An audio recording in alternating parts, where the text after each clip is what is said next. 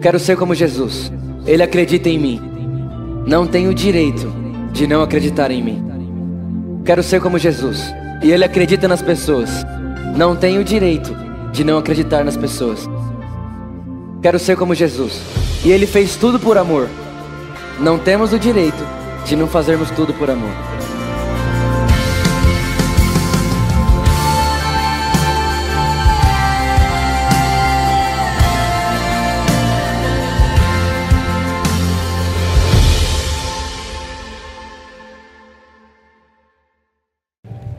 Paz, irmãos, abra sua Bíblia já direto em Gênesis capítulo 1.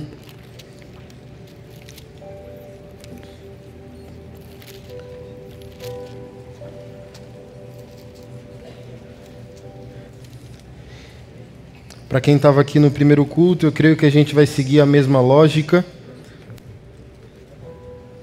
mas a gente vai dar uma outra temática eu queria dar um tema. E o tema vai ser masculinidade heróica.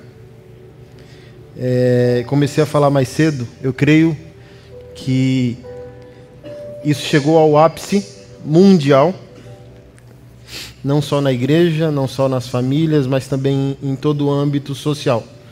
O homem é o agente principal, o homem é o protagonista de todo mal existente quase na totalidade, não afirmando que a mulher seja uma vítima, mas é porque o homem é a peça-chave de toda a criação, de toda a existência. É, se o homem não funcionar, nada funcionará. A mulher não é que ela é coadjuvante, mas eu falei mais cedo é, da didática divina. Deus não se revelou como mãe e Jesus não se revelou como mulher. Isso é didático, isso não é acidental nem ocasional. E eu nem afirmo que Deus tem um gênero sexual, mas ele se revela didaticamente como pai, para falar algo de muita importância para nós. E o filho dele poderia se manifestar como mulher, porque o problema de Deus não é o gênero, mas o propósito. O homem é o centro de toda a existência. Se o homem não funcionar, nada funciona. Se o homem funcionar, tudo funcionará. E eu quero mexer com isso com você. E eu quero mostrar à luz das escrituras tudo aquilo que a mulher moderna está fazendo sem Deus. Eu sempre gosto de pontuar dessa maneira, é um band-aid.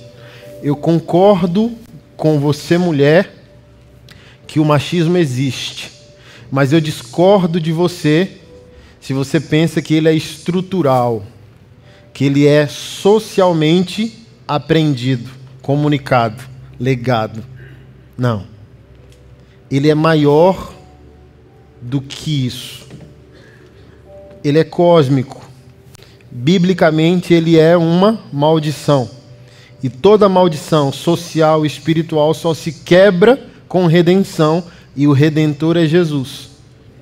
Não basta para o homem cristão ser evangélico. Ser evangélico não quebra o que nós vamos ver na palavra como maldição, que socialmente a mulher acha que é machismo.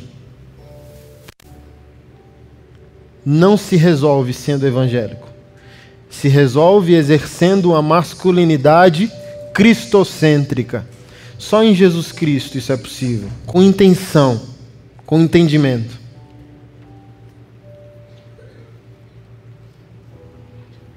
Olha só, não está escrito lá por Jesus se você olhar para um homem com desejo impróprio. Está escrito? Está escrito o quê? Se você olhar para uma mulher. Culturalmente, o público era masculino, mas Jesus poderia ter falado isso para homem e mulher. Por que o Senhor não falou para a mulher? Porque a mulher faz a mesma coisa que o homem faz, mas não é a tendência natural dela. Ela tem, já tem uma tendência natural ao crer. Até na relação homoafetiva, o homem não é fiel. Eu discipulo homossexuais. Até na relação homoafetiva, a mulher é fiel à outra e o homem é infiel ao outro homem até na relação homossexual. Você vê que o homem é um capirotozinho social, né? Para você ver que, que, que é mais do que nós pensamos ser. Que a gente tem que entender isso biblicamente. Que tudo aquilo que você, mulher, conseguir politicamente, filosoficamente, é só um band-aid. E band-aid não cura câncer. Machismo é câncer, feminismo é band-aid. Feminismo, no final das contas, só amplia o problema, porque ele adoece a mulher. Ilusoriamente, ele resolve a mulher, mas ele não resolveu o homem. Se o feminismo não resolveu o homem, o homem continua sendo potencialmente quem ele é. E a proposta do evangelho não é resolver a mulher. A proposta do evangelho é resolver a vida. Então a proposta do evangelho engloba até o opressor. Engloba até o inimigo, não é isso que o Senhor mandou? Aí você pega uma mulher excessivamente feminista e você vê que ela é adoecida. Porque ela carrega uma ferida não cicatrizada. Você não pode falar muita coisa, você não pode Hoje, essa castração do politicamente correto, você não pode mais falar qualquer coisa que a mulher já reage cheia de dedos. Como o pessoal brinca na rua, né? A mulher está com o coração peludo hoje em dia. Tão insensível quanto o homem. Então te adoeceu, não te resolveu. As filosofias te alienaram, te tornaram uma ilha, mas não resolveram teu coração e nem o coração do homem. Só deixou você com a voz mais grave, como se isso pudesse resolver tua vida. Deixou você mais empoderada, mais independente. Mas como eu disse mais cedo, eu sempre recomendo um bom papo com a mulher acima dos 40. Porque toda ela vai ser feminista dos 20 até os 40. Depois dos 40, solitária e amargurada porque venceu, mas a filosofia não deu a ela com quem compartilhar a vitória. Então não sei se você gosta de ler. Você tem que ler antes de crer em alguma coisa. Então, por exemplo, você pega a base de todo o pensamento filosófico de esquerda, marxista, cultural, que é a base do feminismo filosófico, e é uma história de dores, assim, as mulheres pioneiras dos movimentos feministas, mulheres tão amarguradas quanto e maltratadas quanto mulheres que viveram na mão de homens opressores porque é uma opressão no outro extremo. Citei mais cedo Frida Kahlo, Simone de Beauvoir. Aí você vai ver a vida, você chora. Eu não gostaria que nenhuma mulher vivesse o que Simone viveu ao lado de Sartre. Eu não gostaria que nenhuma mulher vivesse o que Frida viveu ao lado do Rivera. Deus me livre e guarde.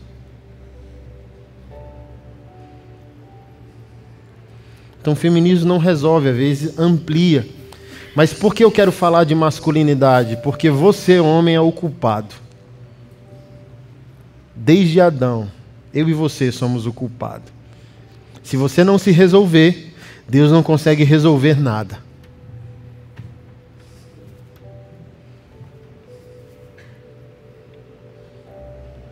Se você se resolver, muita coisa se tornará possível. Ah, mas a mulher. Não, primeiro seja o homem que você precisa ser. Você não pode reclamar do outro enquanto você não for quem precisa ser. Você só tem moral para questionar o outro se você for tudo aquilo que você precisa ser. Porque o Senhor um dia vai deixar de amar e vai nos julgar porque ele tem moral para isso. Ele passou muito tempo nos amando. Sim ou não? E um dia ele vai ter que decolar. Não é nem falta de amor em si mesmo, mas um dia ele vai dizer: Pessoal, amei vocês muito, agora eu tenho que tomar uma decisão em prol da minha família. Vou ter que fechar a porta da aeronave. Infelizmente, quem ficar do lado de fora.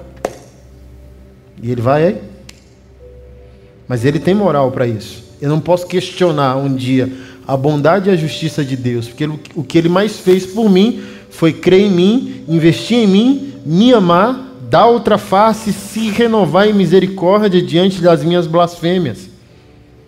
Então, às vezes, a gente não tem moral de cobrar o outro porque a gente não é quem deveria ser, não fez o que deveria fazer.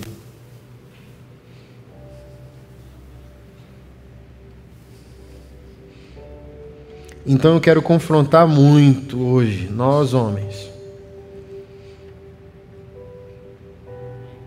A carência maior hoje é de homens que amem a Jesus, não na adoração, mas na vida, de maneira concreta.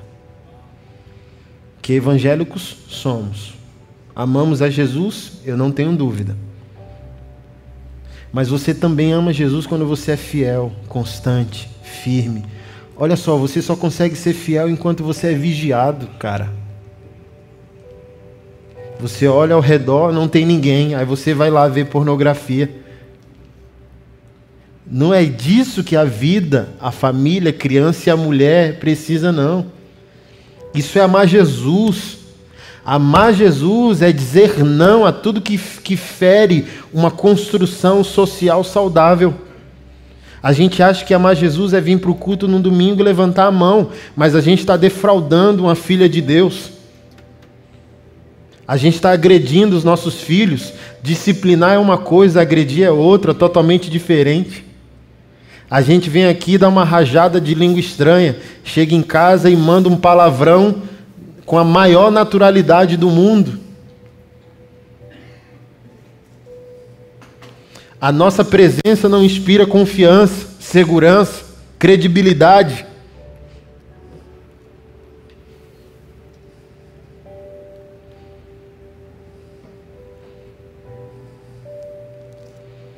E para quem, quem é pai aqui, às vezes entende até a orfandade de maneira errada. A gente acha que órfão é aquele que não tem pai. Mas o pior órfão é aquele que tem um pai presente, com a influência inútil.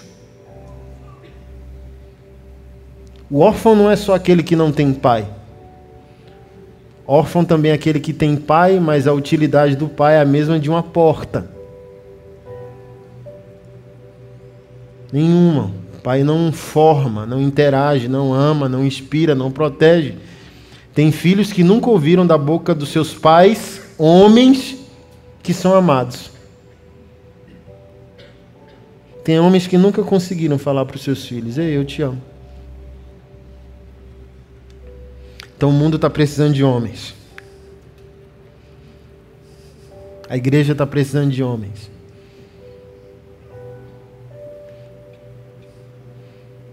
Há um drama hoje, né? Eu mês passado fui pregar em Londres. Você crê que todas as igrejas históricas estão vazias, virando boates, sauna, museu, templo budista, o templo islâmico? Não tem homem mais para liderar nada. Aí vem um muçulmano com a taxa de natalidade lá em cima, o, o, o hinduísta também. A própria rainha mandou as autoridades fazer uma reunião com os pastores protestantes, perguntando, porque tem a, a, a, todos os grandes teólogos que saíram da Europa saíram principalmente da Inglaterra, Wesley, Spurgeon, é, Whitfield, Martin Lloyd Jones. E a rainha falou bem: se tem alguma coisa errada, a igreja está morrendo. Darren Patrick, é, é, é, em seu livro Plantador de Igreja, é, fez um vídeo reflexão a partir de uma igreja que se tornou museu onde todos os seus pastores e presbíteros estavam enterrados no fundo da igreja. Eu fui na casa e na igreja de John Wesley, todos os reverendos, inclusive ele, enterrados ali na, na, na paróquia. Aí o legado morre. Por que morre? Porque hoje, é, desde o do século XIX, a, a psicologia criou o conceito de adolescência. Isso foi uma ideia diabólica que destruiu as nações. Para as culturas primárias, a adolescência nunca existiu. A adolescência não é uma possibilidade. Para a cultura judaica, o homem é homem aos 13. E a gente diz: você é um adolescente. Aí a gente pega um cara de 18 anos na igreja, irresponsável, e diz: não, tadinho, ainda é um jovem, está se descobrindo. E eu conheci, um dos meus pastores foi estudar grego, e o professor de grego dele disse que conhecia um judeu que faleceu e o seu filho, aos 14 anos, assumiu os negócios da família. E triplicou a herança do pai. Por quê? Era um homem aos 14. Porque o judeu não cria filho para ser adolescente, o judeu cria filho para ser homem. É o que está acontecendo nessa igreja. Vocês têm um pastor jovem e isso me emociona. Sabe por que não tem lugar para sentar? Porque vocês estão diante de um homem. Sabe por que tem gente mais velha que nem liga para os 24 anos que ele tem? Porque olha para ele e a masculinidade dele inspira o quê? Ensino, proteção, exemplo. E é isso, brother. Spurgeon, sabe quantos anos ele estava no púlpito da igreja batista que ele liderava na Inglaterra? Chuta, coisa linda. 16 anos de idade. Sabe qual foi o conselho de Davi para Salomão? Salomão quis construir o templo e a casa do Senhor, e o Senhor diz: Amém, eu vou honrar a sua ideia, enquanto você honrar o meu nome, mas você não vai construir, tem muito sangue na sua mão. Você só vai juntar a oferta. Manda o povo ofertar, e o seu filho Salomão vai construir. Aí Davi, no leito de morte, chama Salomão para dar uma última ordem a ele e chama, desce o ouvidinho de Salomão na boquinha do papai. Aí sabe o que papai diz? Seja feliz. É isso? Viva como você quiser. Compre o carro da moda. Compre o novo videogame do momento.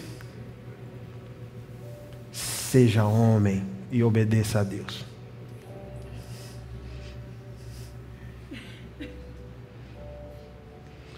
quando Salomão peca por causa das suas inúmeras concubinas, levantou altares a deuses estranhos. Deus visita ele a segunda vez. Deus visitou a primeira e ele pediu sabedoria. Deus visitou a segunda para julgar os pecados dele. Sabe o que Deus disse a Salomão?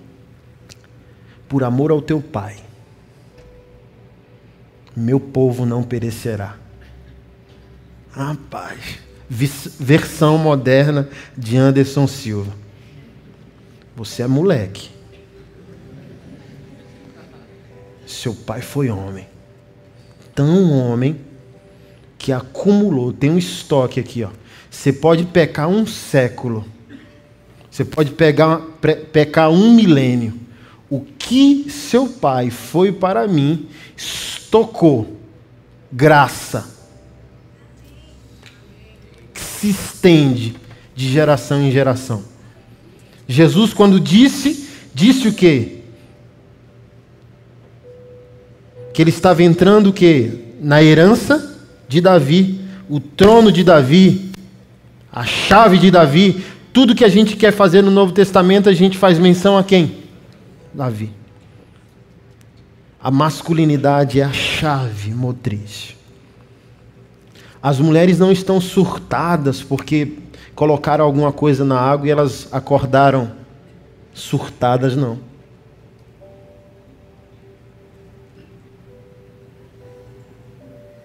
Eu acho que elas chegaram no ápice do, do desespero, né? Eu não quero ofender ninguém. Se você é e está aqui, eu também não quero desrespeitar a sua história. Mas olha só um relacionamento homossexual entre mulher e mulher pode perceber que uma tem um perfil masculino e a outra tem um perfil feminino. Eu, como um pastor discipulador de homossexuais, o homem chega para mim e diz: Eu nasci assim. Mas nenhuma mulher que eu já discipulei disse para mim: Eu nasci assim. Sabe o que elas dizem para mim? Cansei.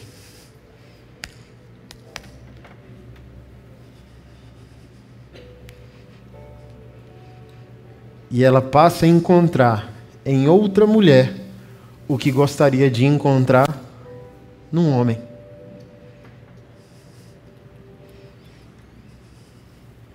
Isso é um desastre.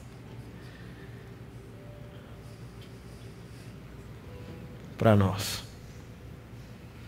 como povo de Deus. A igreja deveria ser o último lugar onde uma mulher pode ser ferida.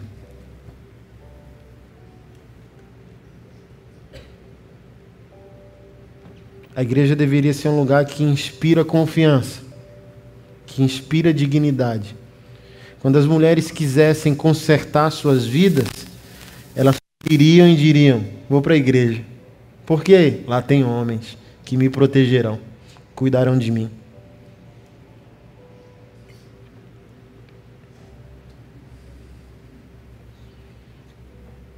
Então, antes de eu começar na palavra, eu quero dar alguns conselhos. E o primeiro deles é discernir se seu hobby é sua fuga. Os homens se tornaram especialistas em tudo, inclusive em games. Nada contra isso, como eu disse mais cedo, cada um tem seu hobby. Mas a pergunta que você precisa responder a você é: seu hobby ou é sua fuga? Quantas horas você fica na frente de uma tela?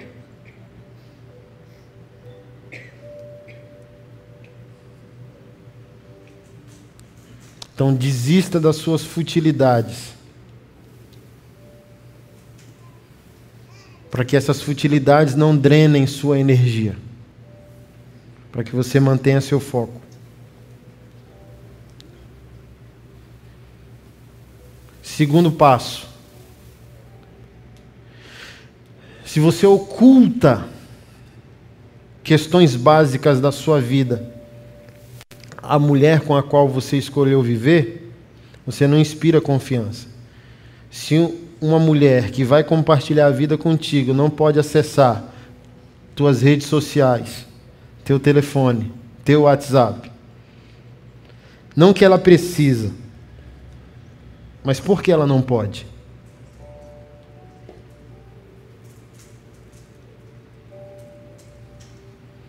Então, se a tua esposa não pode ter a senha do teu celular, será que ela tem o teu coração?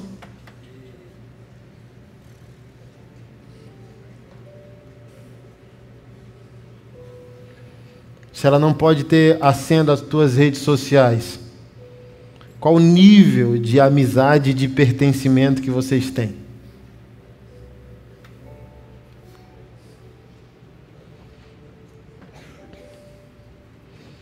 E o terceiro ponto é: você só vai acordar para ser herói quando você despertar que você é o vilão. Por isso que ainda você não protegeu ninguém, você ainda não deu uma banda num cara na rua quando viu ele mexendo com a mulher. Eu chorei quando eu vi um vídeo no meu Facebook. E o vídeo era uma pegadinha sugerindo um assédio pedófilo. Colocaram uma criança de uma garota de 12, 13 anos e um ator que assediaria a menina na cidade. Eu chorei. Muito. Porque eu concluí: homem não protege, porque homem está fazendo ou reconhece a mesma potencialidade de fazer o que o outro está fazendo.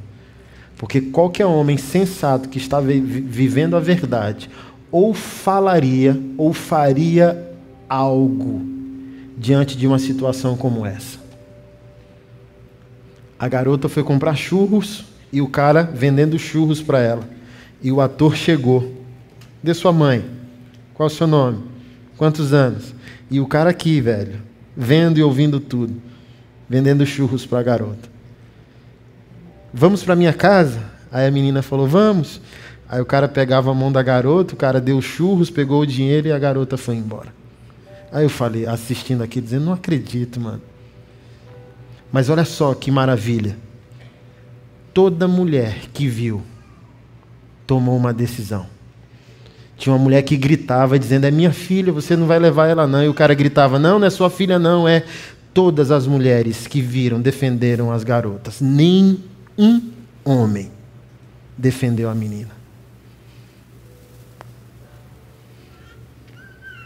Não há heróis, porque os vilões são muitos. E as coisas só vão mudar quando você perceber que você é o vilão e você tem que tomar uma decisão.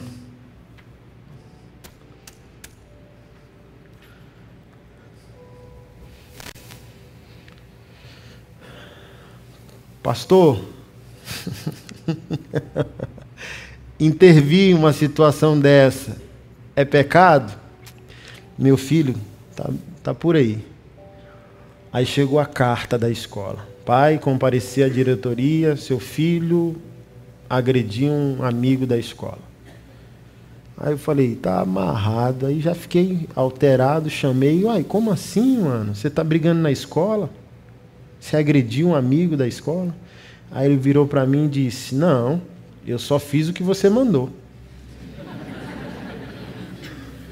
Aí eu falei: Eu mandei você bater nas pessoas?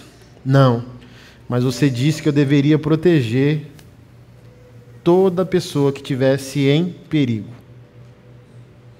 Toda pessoa que tivesse numa situação vulnerável. E foi o que eu fiz. Cara da outra sala foi bater na minha amiga da minha sala. Aí eu fui para cima dele. Aí dei um murro nele, empurrei, aí ela fugiu para a sala. Aí eu falei, e aí? Aí ele me deu uns 10 murros, pelo menos foi em mim, mas não foi nela. Aí eu ouvi aquela situação e, e, conectado com o Espírito Santo, disse: Meu Senhor, me ajude, porque eu tenho que repreender e elogiar. Como que eu vou fazer isso? Eu sempre recomendo aos pais, tem hora que não funciona, mas é o mais recomendável. Não faça nada na hora, que você vai estar na ira, e na ira você perde a bênção que Salomão disse, que você teria no momento da repreensão. Então eu esperei três dias para poder me relacionar com a situação. Aí eu fui correr no parque, chamei ele para correr comigo. Quando a gente acabou a corrida, eu disse: Então, deixa eu te falar algo que, que você sentiu na situação? Senti bem. É legal defender quem quem está em perigo. Eu falei, caramba, e agora? Aí eu disse, seu pai quer ensinar a diferença entre proteção e violência. Eu disse, na guerra a ética é outra. Na guerra a gente não ora, na guerra a gente age. Então, eu quero que você entenda algo. A violência é anticristã. Enquanto você agir para defender alguém, Deus estará do seu lado. Mas quando você celebrar violência por violência, agressão por agressão, Deus não está com você. Então, enquanto você fizer o que você fez, porque você acha que alguém precisa de proteção, isso vai ser cristão. Mas se você brigar pela briga, aí nós oramos e eu falei: Você entendeu? Entendi. Aí eu disse: Espírito Santo, obrigado, consegui. Mas não está acontecendo isso, não há mais proteção, porque os assediadores somos nós, entendeu? A gente não dá bronca no cara mexendo com a moça no metrô, no trabalho, que somos esses caras, entendeu?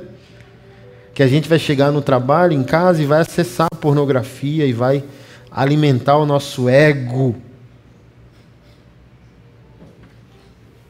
E toda a nossa energia é drenada, por isso que a gente não consegue inspirar, proteger ninguém.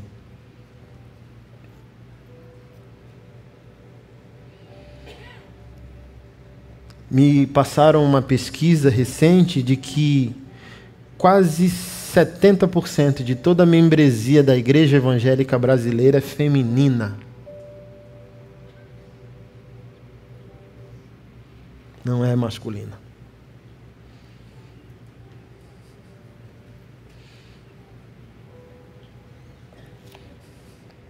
Mas não é um negócio recente. Nós somos filhos de Adão. Começou lá. Nisso aí você pode ter um refrigério, tá bom? Você não é culpado sozinho. Há uma maldição dentro de você que não resolve sendo evangélico.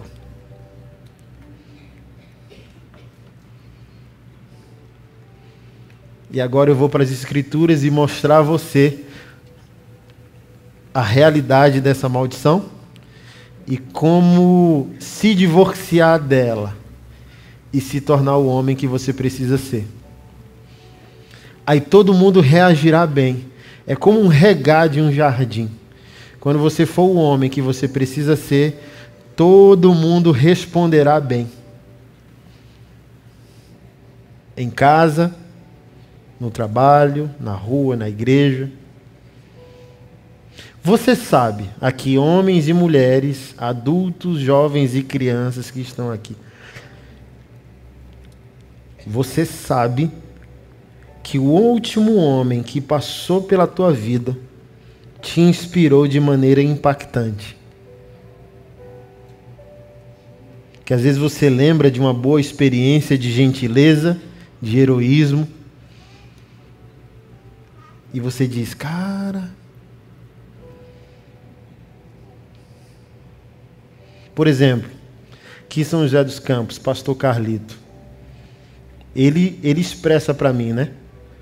Não é um cara musculoso, não é um cara bombado, mas toda vez que eu passo pela vida desse cara, ouvir ele, tomar um café, almoçar,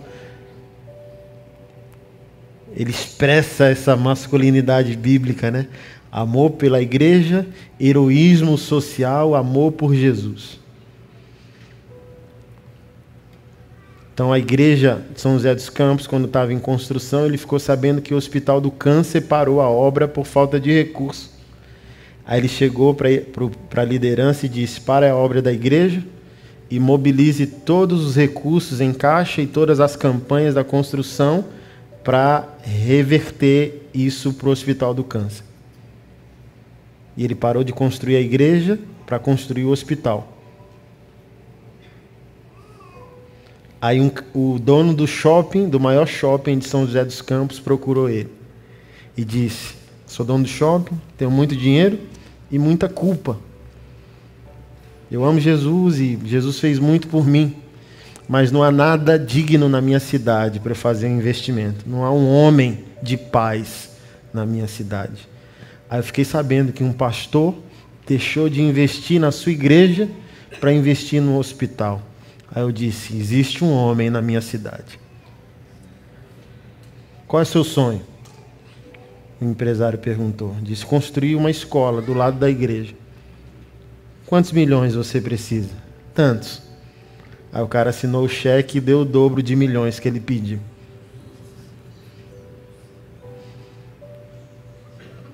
Aí você chega em São José dos Campos, do porteiro ao pastor, todo mundo chama pastor Carlito de paisão. Eu acho maravilhoso. Por que chama de paisão? Proteção, provisão, destino. As pessoas encontram significado naquele indivíduo, entendeu? Ele não está aqui por acaso, ele não está aqui de passeio. Ele está aqui para viver um propósito para si, para Deus, para o outro.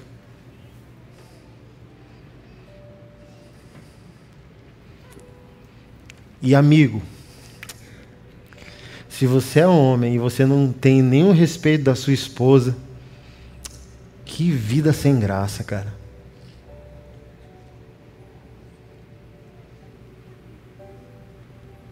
Se você é homem e você não é respeitado por ninguém, isso é muito ruim, cara. Vive assim não. Seus pais não conseguem te respeitar. Se seus pais não conseguem te respeitar, é porque você não é homem nem para os seus pais. Se você não é homem para sua mãe, quem te iludiu que você vai ser homem para qualquer outra mulher na face dessa terra? Sabe por que você não consegue honrar sua namorada, sua noiva, nem sua esposa? Porque você nunca honrou sua mãe.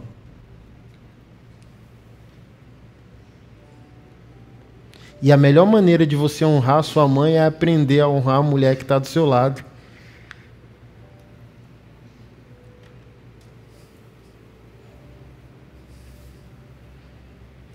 Seus filhos não te respeitam, você não, não inspira confiança para os seus filhos. Cara, não dá para um homem de Cristo Jesus viver, viver dessa maneira. Davi foi vestido rei no fundo do quintal do pai, esquecido pelo próprio pai, mas já exercia masculinidade heróica enquanto tomava conta de ovelhas.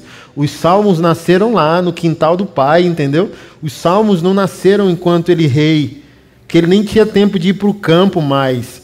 Salmos 23 nasceram no fundo do quintal, porque como rei ele não tomava conta de ovelha mais, sim ou não? Tomava conta de ovelha quando era um menino no quintal do pai. Então, Salmos capítulo 23 nasceu no quintal.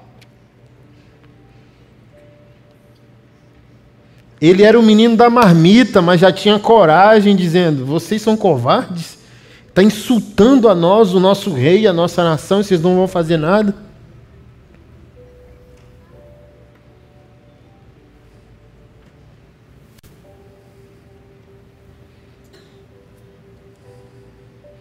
E ser homem não depende nem de uma família, depende do quanto sua vida imprime significado na vida do outro.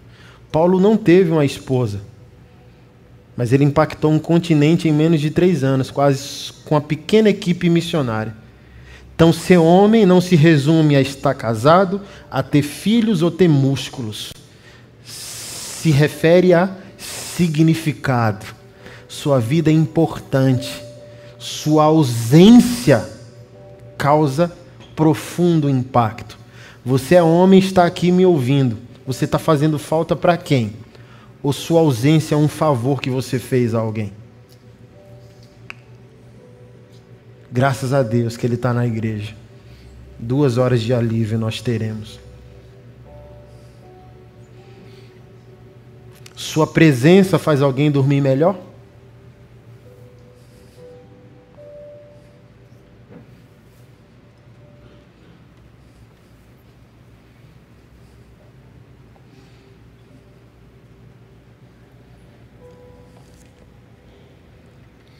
O mundo está carente de homens que amem a Jesus na vida e não no culto apenas.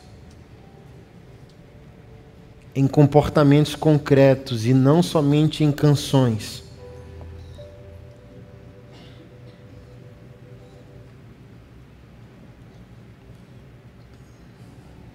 Eu falei mais cedo da revolução dos pets, né? Isso Homens aderiram, mas as mulheres aderiram mais porque a ferida é mais delas. Elas não querem mais relacionamento. E elas compram um pet, chama pet de filho. Que não querem mais casar. Não é que não queiram, mas elas criaram, construíram seu destino a partir de seus traumas.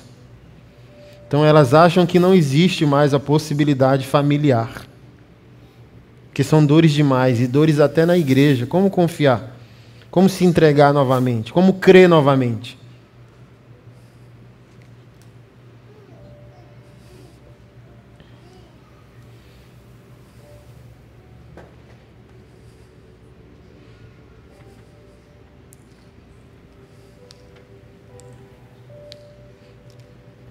Então, para mim é triste, um culto acaba e a gente vai ver a roda de homens conversando, é, é sobre tudo menos sobre o que importa.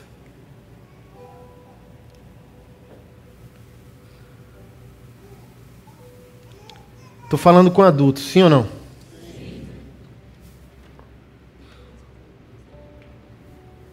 O homem não entende nem mesmo o corpo feminino. O homem é tão perdido em si mesmo por causa de Adão que ele acha que o ato sexual se resume em penetração. E ele não consegue nem perceber a sutileza do corpo feminino. Um homem tem prazer sexual e paralisa em seu relaxamento. Uma mulher tem prazer sexual e potencializa. Freud, gosto muito de Freud, tá? Ele fez uma observação em seu tempo sobre mulheres internadas em manicômio. E ele diz: por que tanta mulher internada em manicômio? E ele foi fazer uma pesquisa, uma observação e uma análise é, psicológica e psicoanalítica. E ele chegou a uma conclusão. Quase todas as mulheres que estavam enlouquecidas em manicômios foram mulheres que nunca conseguiram ter um orgasmo sexual.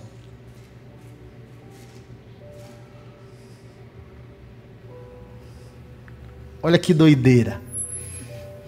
Deus é o criador de tudo, sim ou não? A sexualidade é uma criação de Deus. O prazer sexual é uma dádiva divina. Todo ser humano precisa disso para viver melhor. E na bênção do matrimônio, isso é sensacional. Então, o ser humano, criado por Deus para celebrar o prazer, quando não celebra o prazer, enlouquece.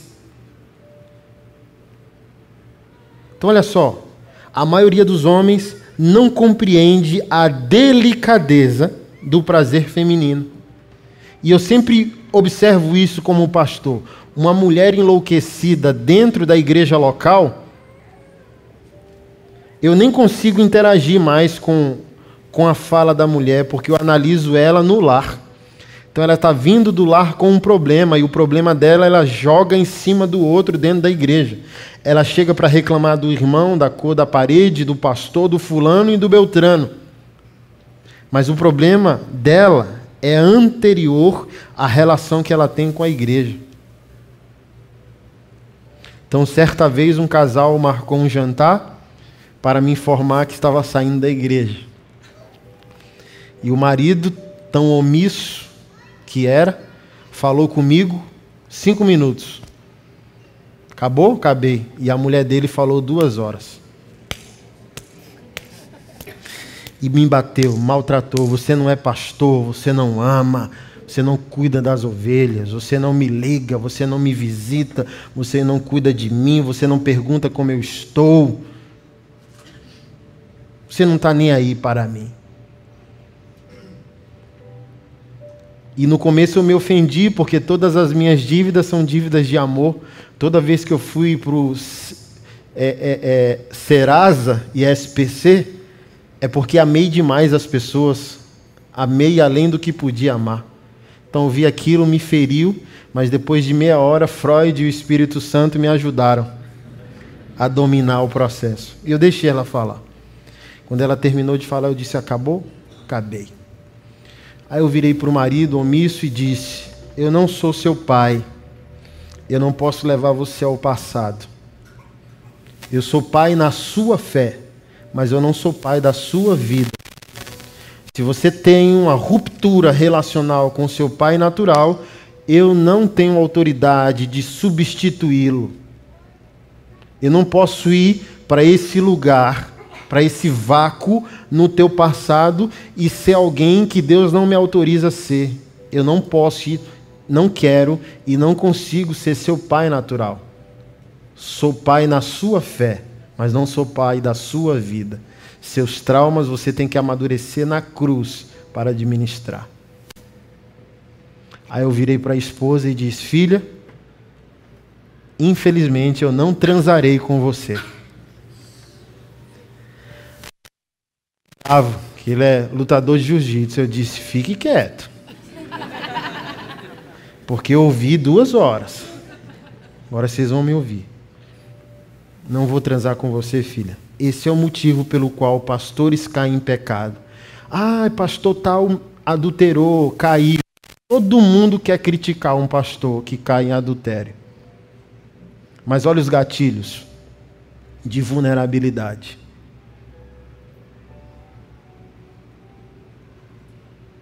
Aí eu perguntei para ela: tem quanto tempo que você não se relaciona sexualmente com seu marido? Aí ela baixou a cabeça começou a chorar e disse: Tem seis meses que ele não me toca. Aí eu disse para ela: Você não está carente de pastor, você está carente de homem. E não peça a mim para suprir algo que o seu marido te nega. Sua carência é sexual. Se vocês quiserem sair da igreja, eu abençoo vocês. Mas agora eu falei o diagnóstico. Se arrependam, se amem, namorem a noite inteira e se amanhã quiserem voltar para a igreja, eis-me aqui. Mas eu não vou cometer o pecado de ser pai de um e marido do outro. Ela está querendo encontrar um marido no pastor dela.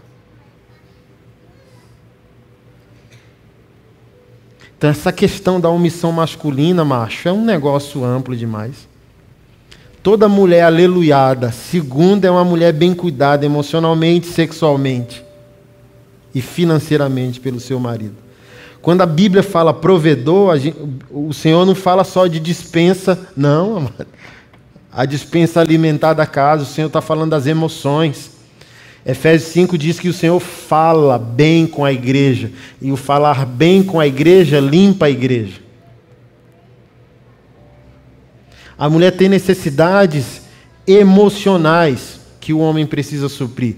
A mulher possui necessidades sexuais que o marido precisa suprir.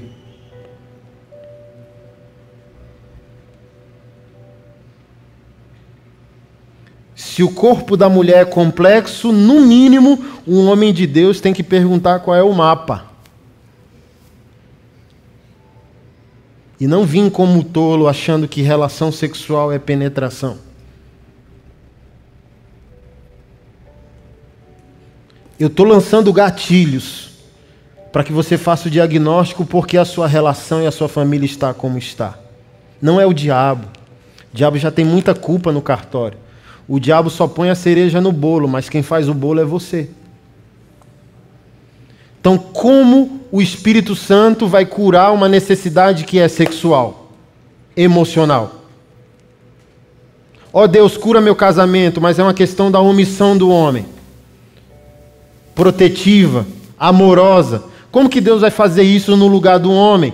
Se Deus é espírito e a imagem divina no casamento é o homem, amando a sua esposa como Cristo amou a igreja. O que, que Deus e o diabo têm a ver com isso? Então é mais uma responsabilidade social do que uma tragédia espiritual, entendeu? Deus e o diabo são as últimas pessoas desse processo. Mas a mulher está carente de quê? De amor, significado, elogio, pertencimento. A mulher é visual, a mulher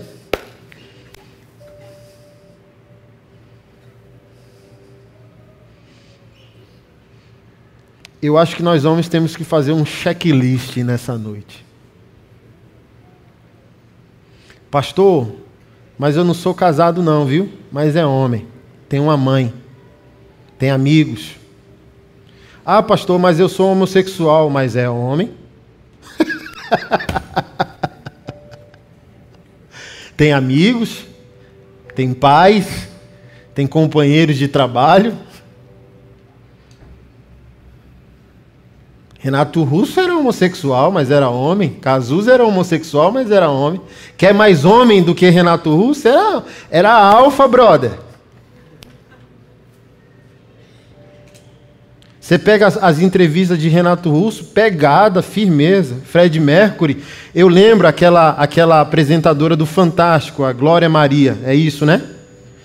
E década de 90, ela tentando colocar um, um discurso vitimista para o Fred Mercury. Ah, tal música você fez para o movimento LGBT.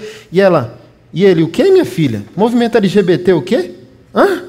Não, não tenho nada a ver com isso, não. Cada um que cuida da sua vida, minha música é a música por si mesmo.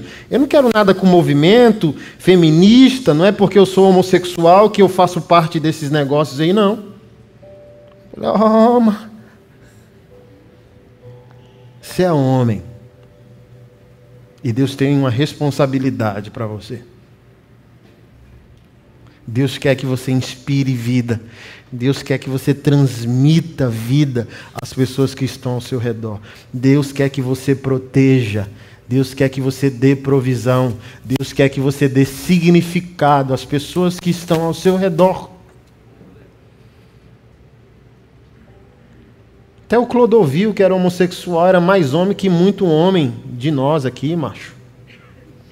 O movimento toda hora tentava pegar ele, ele, que conversa é essa? Clodovil era macho pra caramba.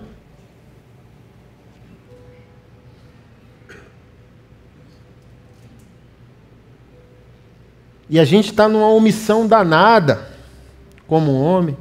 Ai, não sei. 30 anos a mulher já está formada, pós-graduada, entrando em mestrado. Não sei.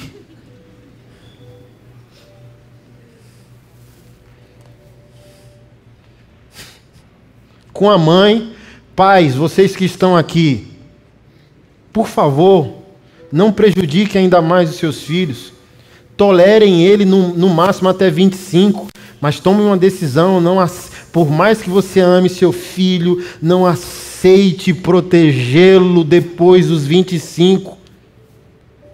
Impulsione ou expulse seu filho, faça um favor a ele. Não permita que ele torne tardio o seu amadurecimento.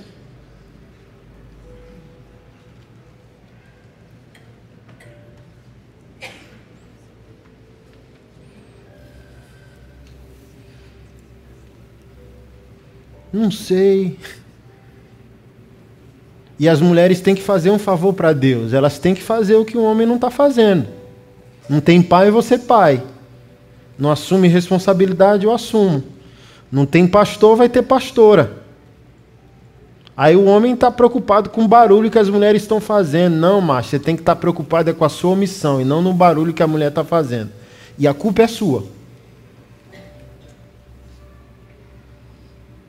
Que a gente não pode nem mais conversar com uma mulher, a gente não pode nem elogiar a beleza feminina, porque ela pergunta: Você está falando o que você está falando? Por exemplo, eu amo, sempre falo isso, eu amo cabelo encaracolado. Amo. Na minha esposa, amo em qualquer mulher. E o que a gente é mais lá no nosso casamento é resolvido. Ela pode achar qualquer homem bonito na minha presença, como eu posso achar qualquer mulher bonita na presença dela. E não dá nada. Porque eu amo Jesus, ela ama Jesus, amamos um ao outro, e reconhecer a beleza não é pecaminoso. Pecaminoso é o que Jesus Cristo disse, olhar para a mulher com desejo impróprio. Então, eu, como homem de Deus e de Keila, posso olhar para uma mulher e dizer: Nossa, mano, que mulher linda! Só. Porque a raiz do mal está onde? Jesus Cristo disse: coração.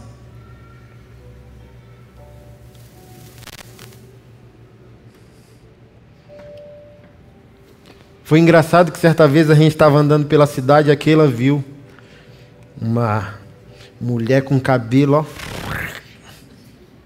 Porque uma coisa que foi bom na Revolução Feminina é as mulheres quebraram as chapinhas. Foi bom, só. Deixaram o cabelo voar, ser como é. Aí aquela falou, olha que cabelo. Aí, eu... Ela disse, grita, grita. Aí eu falei, tu tá doida, mulher? Aí eu gritei: Ei, seu cabelo é lindo. Aí a mulher olha dizendo: Mas um idiota.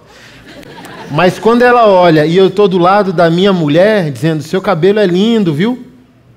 Aí ela fica feliz, do tipo assim: Não é um sentimento predatório, é, é, é vida. Então é isso que eu estou falando para você. Quando você diz que uma mulher é linda, você não quer transar com ela. Seja homem, torna claro isso, entendeu? Para as pessoas. Sua presença inspira dignidade.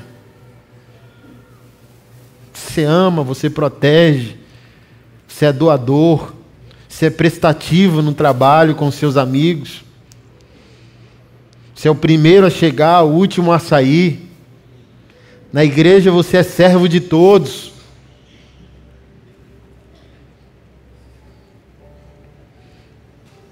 Porque heróis não quer defraudar ninguém. Heróis quer salvar pessoas. Seja um homem herói e não um homem defraudador.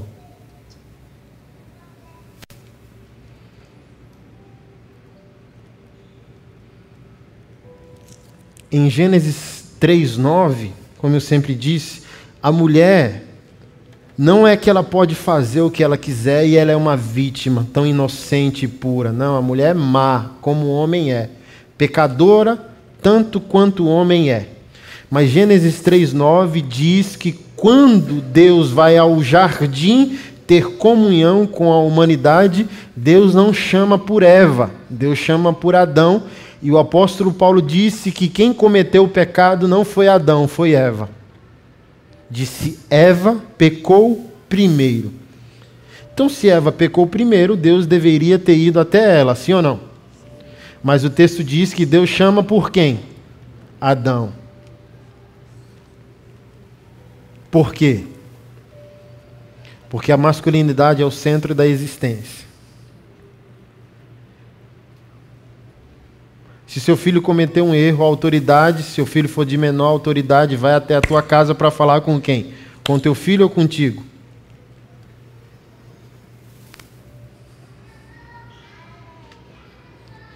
Por exemplo, eu creio no pastorado feminino, mas eu não creio no pastorado feminino solitário. Toda pastora que eu conheço, que é pastora sozinha, tem um marido desviado. Por quê? É antinatural, é complementar. Homem e mulher foram criados para serem um. Então as mulheres não querem sol, soltar a liderança, e ao, ao, não soltarem a liderança, elas não inspiram o, o, a ressurreição do homem. Então não é que o homem é machista em si, é que o homem é criado por Deus para exercer a proteção e a provisão. E a mulher, quando não é sábia, ela acaba de destruir o que já está destruído. Por isso que Salomão disse em um de seus provérbios: A mulher sábia edifica seu lar, e a tola com as suas próprias mãos destrói. Em outro texto, Salomão diz: A mulher desonrosa é como câncer nos ossos do seu marido. E Salomão manjava dos negócios, porque é exatamente esse o sentimento que o homem sente quando é desrespeitado por uma mulher. Dói dentro, dói no osso, come a gente por dentro. Porque a nossa linguagem é diferente da linguagem da mulher. A linguagem relacional e existencial da mulher é amor, sensibilidade, detalhe. Do homem, não. Por isso que o homem gosta de tiro, de guerra, de esportes, de disputa, porque a linguagem do homem é combativa. Se a linguagem do homem é combativa, a linguagem do homem é honra, respeito, reverência. Então, a mulher sábia, a palavra edificar, no seu significado original, é construir a partir de um fundamento. Então, quem constrói, no final das contas, é a mulher. A pergunta é como a mulher está construindo. Então, se ela não tem a linguagem correta com o homem, ela não consegue acordar o homem. Porque ela faz o quê? Bate de frente. Eu não gosto de pregar essas mensagens com todo mundo. Eu gosto de pregar com os homens sozinho, porque as mulheres não vão ouvir. As mulheres ouvem uma mensagem como essa, chega em casa e joga tudo na cara do camarada. Você viu lá, né, que o pastor falou. Perdeu, vai continuar perdendo, porque não funciona. O homem só funciona sendo inspirado com respeito e não confrontado, desafiado.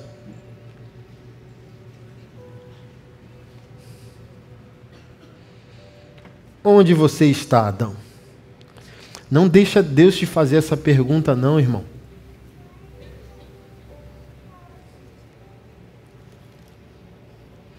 Esteja no lugar onde Deus quer que você esteja. Seja o homem que Deus quer que você seja. Não deixa Deus perguntar onde você está.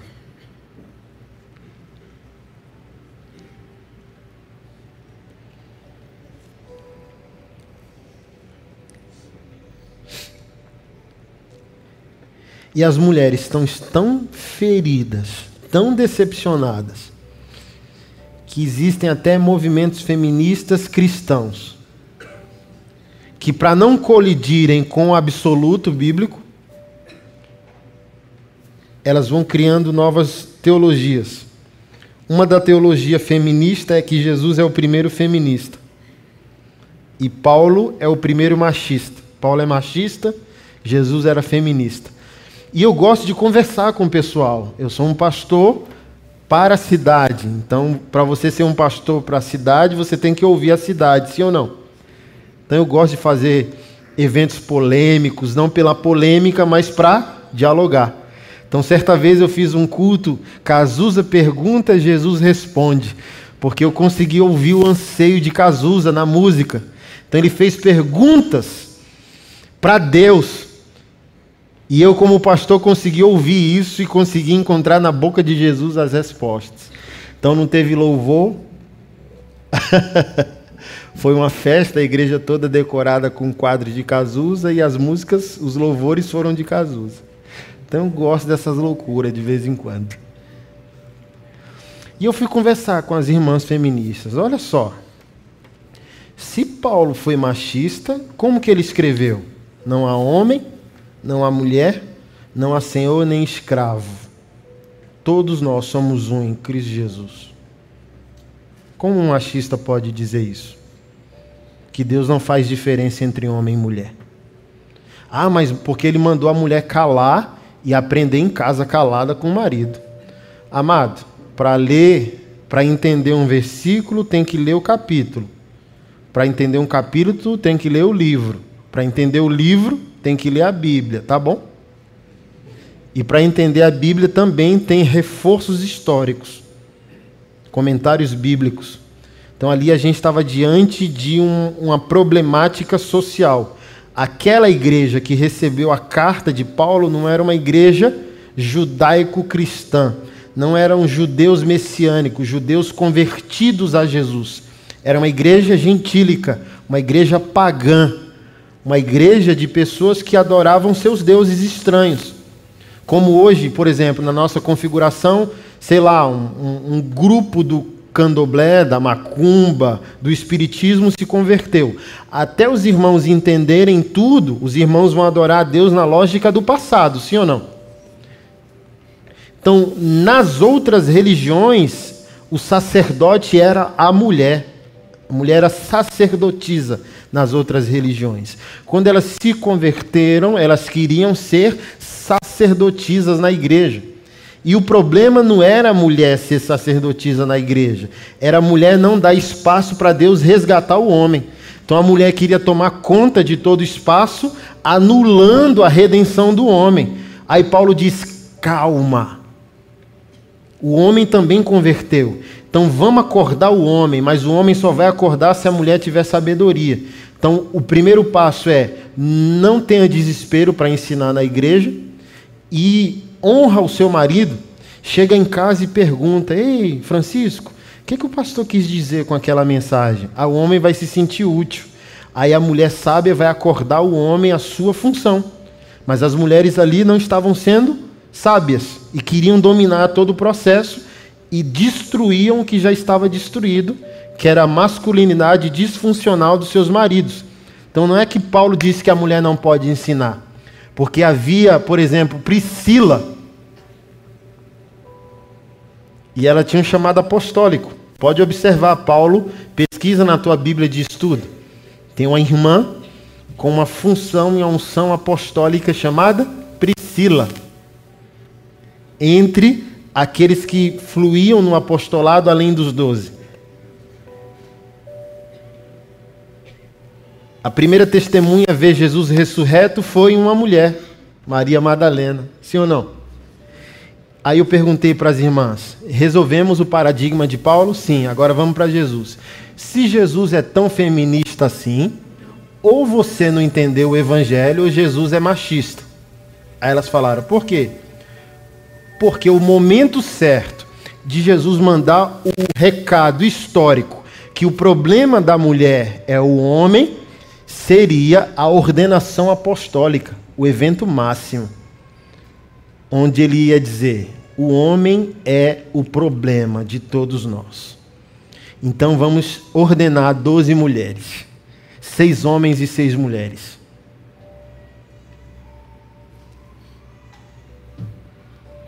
Jesus, com a ordenação apostólica de doze homens, mandou o recado certo a masculinidade cristocêntrica é medicina para as nações.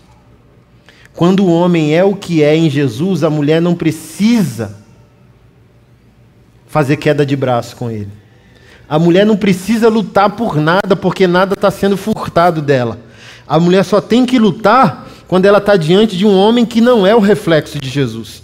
Porque o homem que não é o reflexo de Jesus rouba ela, mas o homem que é o reflexo de Jesus restitui ela.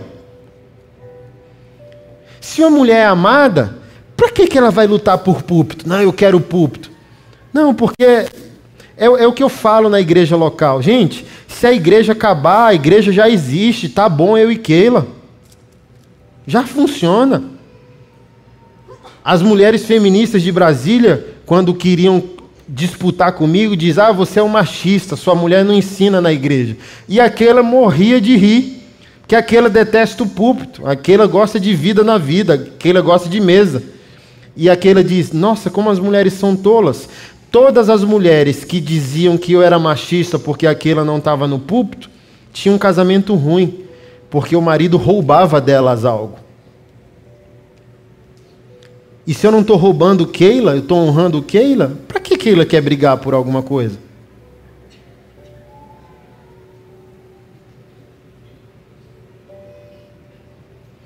Tinha um medo danado de dirigir, não queria dirigir, não, não, não. Eu disse: não, você vai, é bom, te empodera, te deixa livre. Tu tem três filhos, isso enlouquece. Tu tem um marido que tem uma igreja que tem um chamado, pelo amor de Deus, vai ficar refém. Não, vai, vai, vai. E fui insistindo, ela foi, reprovou, deprimiu, não quero, não quero, não quero. Eu disse: não, você vai. Aí foi, conseguiu passar. Pensa na minha felicidade. Caramba! Aleluia, minha mulher foi aprovada. Não, mas eu não vou dirigir, vai. Não, mas eu não consigo passar marcha. Não, a gente compra um carro automático. Não, mas a gente está sem carro, eu tinha ofertado o meu. E eu tentei de tudo. Céu, terra, empréstimo, amigos, nada. Até que eu consegui uma carta contemplada. Aí eu disse, meu bem, eu consegui uma carta contemplada. Ah, você vai comprar um carro para você que se ofertou o seu? Aí eu disse, não, vou comprar um carro para você. Aí comprei um carro automático para ela. Aí uma vez eu tinha compromisso, 5 horas da tarde. Deu quatro e meia, eu perguntei, onde você está? Aí foi dando cinco, eu fui começando a ficar irritado. Cadê aquela? Cinco e meia. Seis horas, cancelei o compromisso. Sete, oito. E eu fui criando um monstro. Quando ela entrar por aquela porta, eu. Eu vou jogar os demônios em cima dela. Por que, que ela fez isso comigo? Ela chegou nove, dez horas da noite. Quando ela entrou pela porta, ela entrou com um sorriso tão grande de liberdade. Eu sou Keila. Eu sou livre. Eu sou. Que eu olhei, aí lembrei de Efésios 5 que eu vou entrar agora. Quando o marido ama a sua mulher, ele ama a si mesmo. O apóstolo Paulo disse. E ninguém maltrata seu próprio corpo, pelo contrário, dele cuida e ele alimenta. Minha mulher nunca vai precisar de uma ideologia para ser feliz, porque o marido não está roubando nada dela. O marido é o torcedor dela. O marido é um homem. Não nos músculos, mas na atitude redentiva.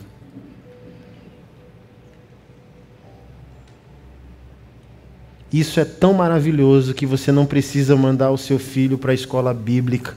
Se ele puder assistir um negócio como esse, você ensinou uma lição maravilhosa para ele, para sempre, que ele nunca esquecerá.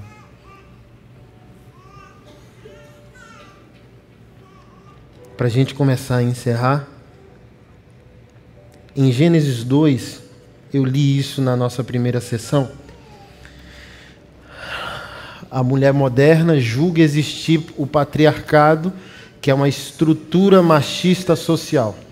Isso é aprendido. Mas, como eu disse, nenhum homem aprende a ser machista. Isso não é transmitido de pai para filho. Isso não é estrutural socialmente falando. Nenhum pai senta o seu filho e ensina 20 passos de como maltratar uma mulher. Nenhum homem faz isso. Então é involuntário. Todo homem é o que Adão foi.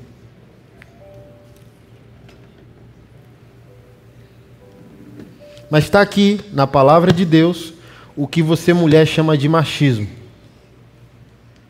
O que você mulher chama de cultura patriarcal. Está aqui. Gênesis 2, capítulo. Gênesis 3, desculpa. Capítulo 16. E o Senhor disse à mulher: Multiplicarei grandemente tua dor na gravidez, com dor dará a luz a filhos o teu desejo será para o teu marido e ele te dominará. Está aqui. O teu desejo significa tua individualidade e tua autonomia. Deus está dizendo que o homem não investirá naquilo que você é. O homem dominará o que você é. O homem impedirá você de ser quem Deus quer que você seja.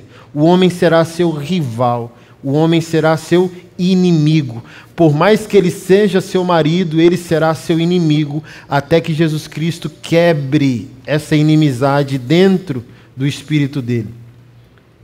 Porque aqui é o problema da mulher com a submissão a mulher conecta submissão com domínio, porque a maioria dos homens entende autoridade como domínio, mas autoridade não é o poder contra alguém ou sobre alguém, autoridade é poder em favor de alguém.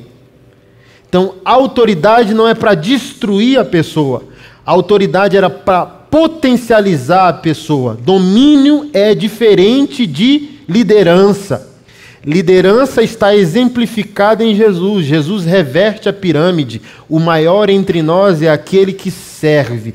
Liderança para Jesus é toalha, bacia e água. Não é domínio sobre o outro. É vida em favor do outro. É criar o um ambiente no qual o outro pode ser a melhor versão de si mesmo. O teu desejo será para o teu marido. Por isso que eu citei mais cedo que o homem diz: mulher minha, não sai sozinha. Aqui, ó. E ele te dominará. O teu desejo será para ele. Olha que loucura. Duas loucuras. O homem diz que a mulher não pode sair sozinha e ele ousa dizer que a mulher é dele. Primeiro ponto: a mulher não é sua. A mulher está com você e isso é uma dádiva divina. Segundo ponto, sair sozinha não é só um direito dela. Sair sozinha é o melhor presente que um homem pode dar a si mesmo. Mas sabe por que você, homem, não quer que sua mulher saia sozinha? Porque você tem medo de você mesmo. Você tem medo que ela faça o que você sabe que é disposto a fazer. Você não é digno de confiança. Portanto, você acha que ela também não é digna de confiança. Se você não for vigiado, você é infiel. E você acha que ela tem a mesma capacidade de fazer o que você pode fazer, ou o que você está fazendo. Por isso que você diz: você não vai sair só. Porque você sabe que você não consegue sair só sem ser infiel. Olha só, se vocês têm filhos, filho enlouquece. Filho é uma bênção. Pense numa bênção de Deus, é filho. Mas pense num negócio que enlouquece qualquer ser humano, criança. Tem hora que a gente olha para essas coisinhas de Jesus e tem vontade de jogar na parede, sim ou não? Quem é pai aqui? Faz o teste. Se tu trabalha fora e tua mulher trabalha em casa, tenta ficar em casa e manda ela sair. Você não aguenta nem até o meio-dia. Meio-dia você já quer jogar uma criança na parede, você não aguenta.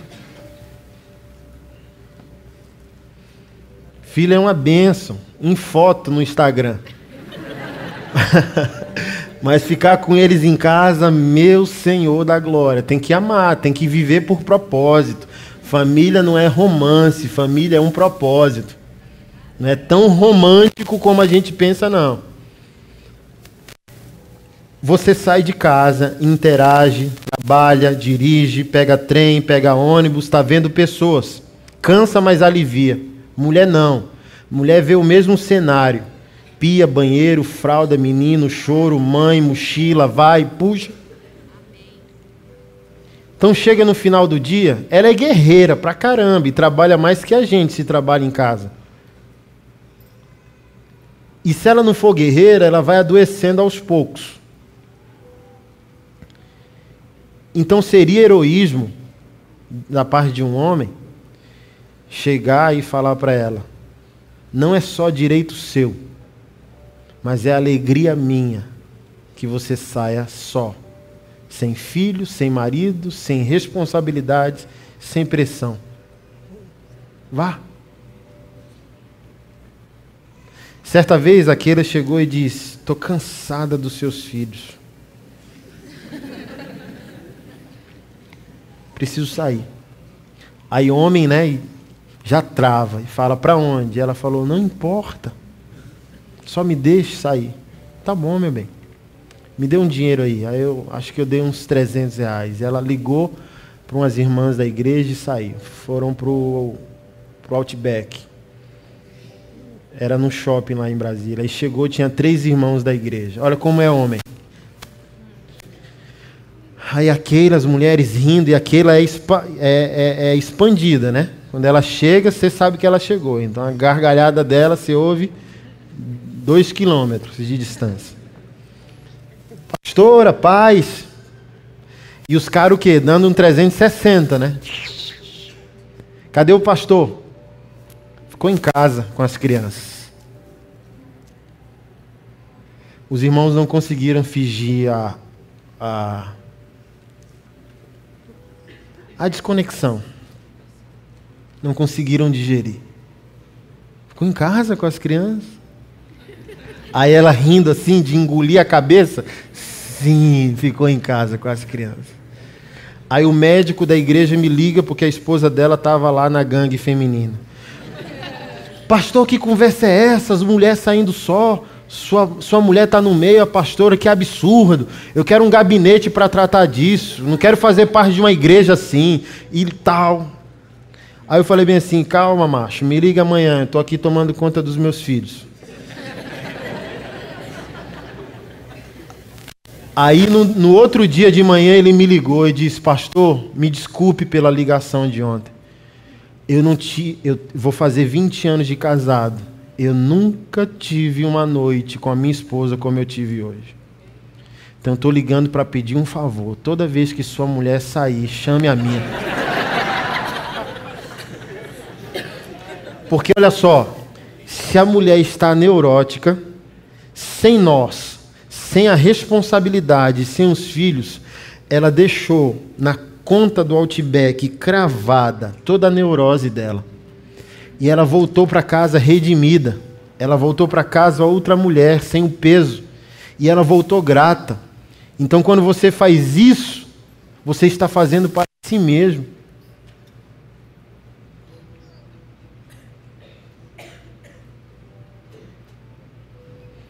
Mas, como eu disse no início, Confia em ti, macho. Não confiar no outro é só o reflexo do teu óculos embaçado. Ser homem, confia em si, eu sou homem. Se a minha mulher agir mal, ela agiu porque quis agir, mas eu me garanto. Tu se garante? Tá com medo de quê?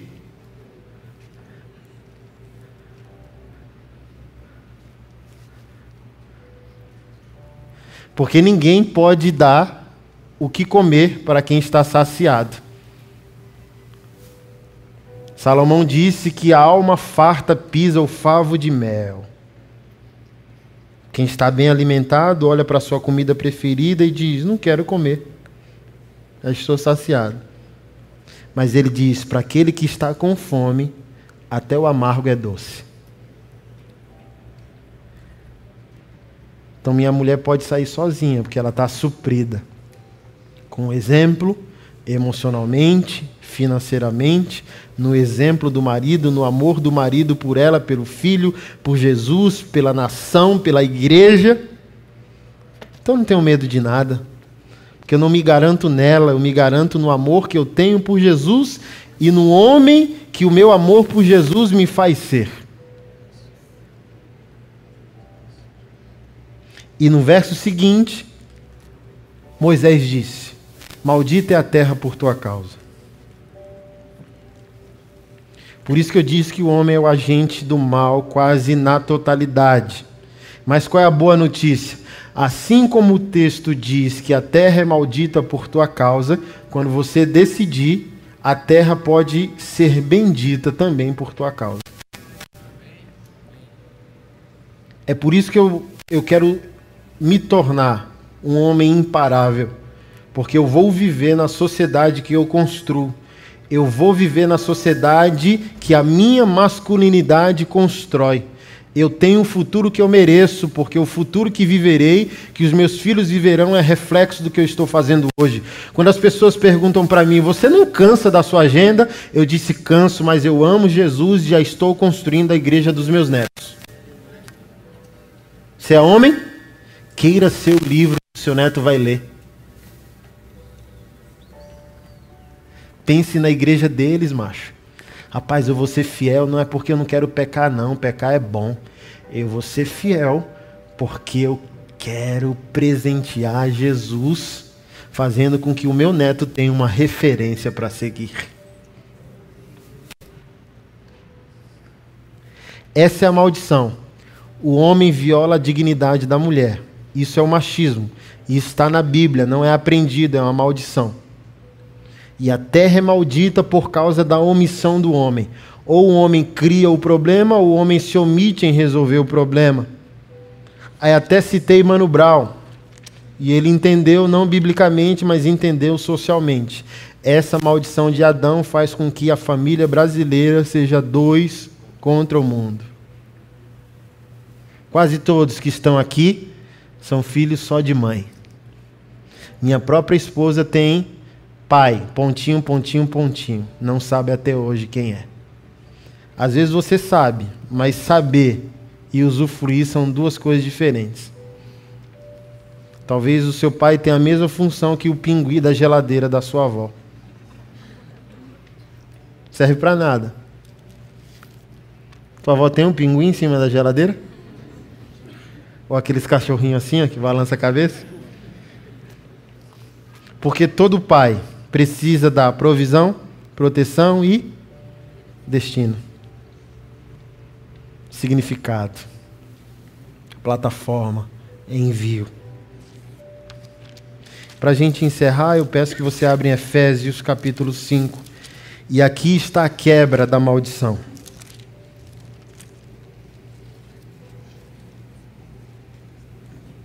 O homem é machista, sim, não porque quer, mas porque está conectado do seu Criador.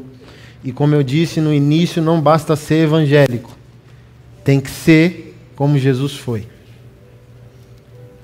E Jesus não foi homem porque tinha uma mulher. Jesus foi homem porque tinha um propósito.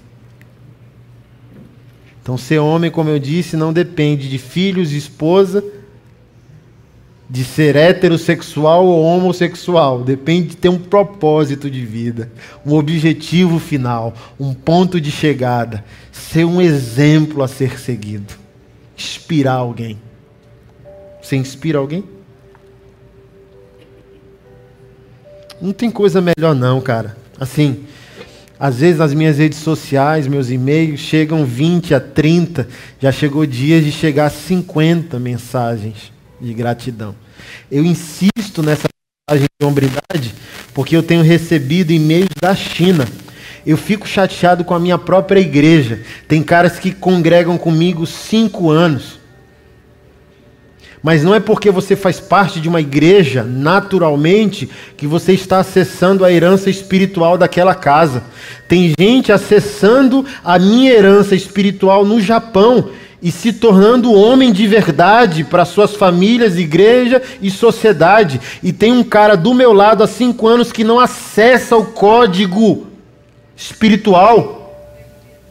Porque não é porque você está aqui que você faz parte da herança espiritual desse lugar. Você tem que transicionar, expandir, entender, desejar, ser intencional nesse processo.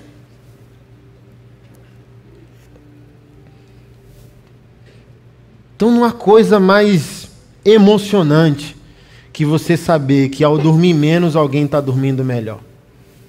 Eu não sei você, mas tem dias que eu gosto de dormir com a sensação que eu sou um herói para alguém. Que eu estou salvando pessoas que eu não conheço. Que eu estou salvando pessoas que só conhecerei na cidade do meu Deus. Eu vou chegar lá com um número Senhor, salvei 5 mil pessoas. Aí ele vai dizer: Ô oh, criança do Pai, você salvou esses 5 mil. Bem-aventurado és. Mas eu quero te mostrar aqui meio milhão de pessoas salvas por tua vida. Eu vou dizer: Não, só salvei 5. Ele diz: Não.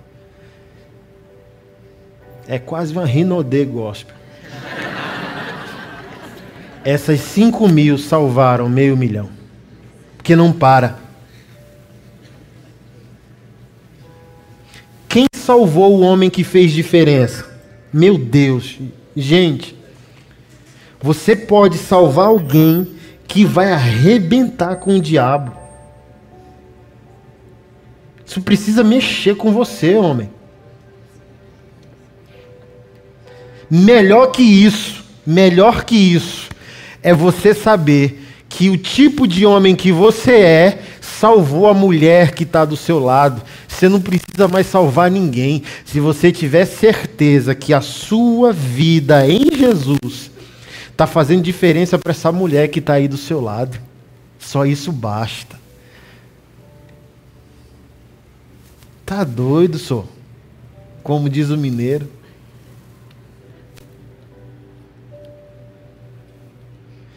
Aumenta o nosso amor por Jesus, ter certeza que a nossa vida é útil.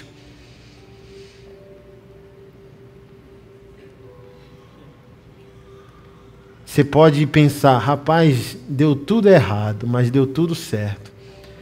A pessoa que vive do meu lado é o que é por causa do meu amor por Jesus.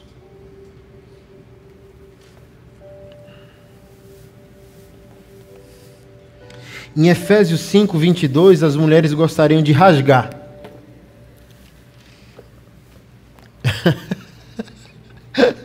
que está escrito: Mulheres, cada uma de vocês sejam em tudo submissas aos seus maridos. Eu acho que a maioria das mulheres, porque se relacionam mal com os homens, gostaria que esse versículo não existisse. Não vou perguntar sim ou não para não gerar uma DR aí, né? Mas você fala, misericórdia. Esse Paulo não tinha mais o que fazer, né? E na minha versão diz: em tudo estejam, em tudo. E tudo não é alguma coisa e não é seletivo, tudo é tudo. Mulheres em tudo, submetam-se aos seus maridos. Mas como eu disse, para amar um versículo tem que ler o capítulo. E para entender o capítulo, tem que ler o livro, para entender o livro, tem que ler a Bíblia, para entender a Bíblia, tem que conhecer o coração de Deus. E eu vou facilitar para você, mulher. Você quer aprender a amar o 22? Sim ou não? Que mulher quer aprender a amar o 22?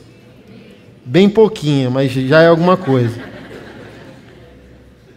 Para você poder amar o 22, você tem que reconhecer que o capítulo começa em que versículo?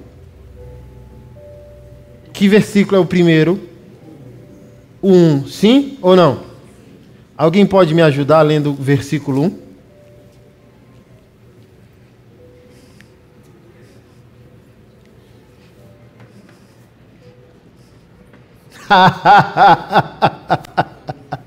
Portanto, sejam imitadores de Deus como filhos amados. Se você for para o 22 sem começar do 1, não, você não vai resolver sua vida e nem a vida de ninguém. Então o apóstolo Paulo começou com um padrão absoluto. Quem é Deus? Aquele que abriu mão de si mesmo para potencializar quem você é. Quem é Deus? Aquele que pagou no seu lugar o que você devia. Quem é Deus? Aquele que criou o melhor ambiente para que você vivesse, para que esse ambiente fizesse com que você se tornasse a melhor versão de si mesmo. Deus sofreu de amnésia espiritual e surdez espiritual. Outras pessoas quiseram nos condenar diante de Deus e Deus respondeu: Você está falando de quê? Porque Deus disse: Eu peguei as tuas transgressões, teu passado, e joguei definitivamente no mar do esquecimento. Nunca mais me lembrarei das tuas transgressões. Em outro lugar diz: E o amor cobre uma multidão de pecados. Cobrir não é fingir que não viu, cobrir é espiar pagar a dívida no lugar do outro. Por que você é um cristão apaixonado por Jesus? Porque Jesus não quer mais lembrar quem você foi. Jesus ordena o traidor Pedro três dias depois que ele comete o maior pecado dele, que foi negar Jesus. Porque, como eu sempre digo, Jesus não é bom de passado, Jesus é bom de futuro. Então, em outras palavras, só vai ter sucesso na família quem tem sucesso no seu relacionamento com Deus. Eu vou dar para Keila o que eu recebo no meu relacionamento com Deus. Eu vou estender para Keila a, a, a mesma atitude que Deus teve comigo. Não sou, ele não diz, sede imitadores de Deus como filhos odiados, mais ou menos amados. Não, sede imitadores de Deus como filhos amados. Então a minha relação com Deus potencializou tudo o que eu sou. Então, quando eu me relaciono com Keila, eu potencializo quem ela é ou eu prejudico quem ela deveria ser? Eu torno ela melhor do que é ou pior do que é?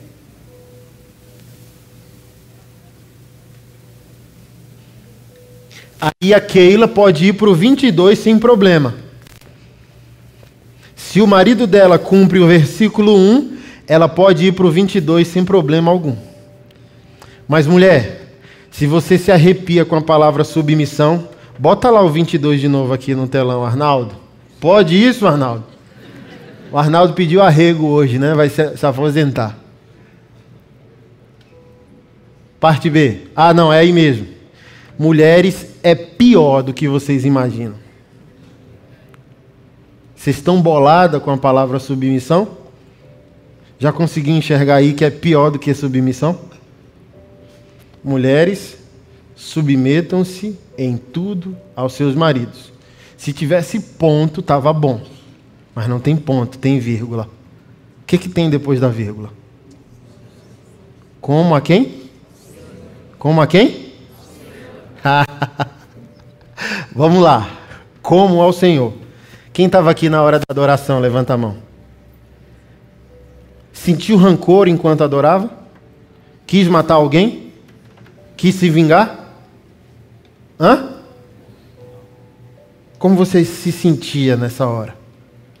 Aí Deus está dizendo: mulheres, o homem só vai ser transformado por você se você pegar o mesmo sentimento quando está em minha presença e conseguir canalizar para Ele. Lindinha é pior que submissão, é adoração. Você quer um homem diferente ao seu lado? Você tem que aprender a linguagem certa. E a linguagem é a adoração. Eu tenho que adorar o homem, pastor? Sim. Não no sentido literal, mas no sentido da linguagem. 1 Pedro 3, verso 1. Mulheres, se o marido não responde à fé em Deus, ele pode ser salvo sem palavra alguma. Olha que drama. Sabe por que o seu marido, noivo, namorado, não transformou? Porque você está falando demais e o texto mandou você calar, e o calar não é o calar em si, é o calar para Deus que cria em você novas atitudes e nova linguagem não é o merecimento do homem, é o seu relacionamento com Deus.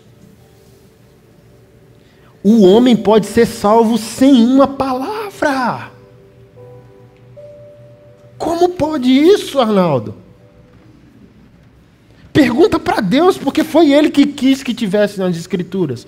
O homem pode ser salvo pela mulher sem que ela faça esforço ou diga uma palavra sequer.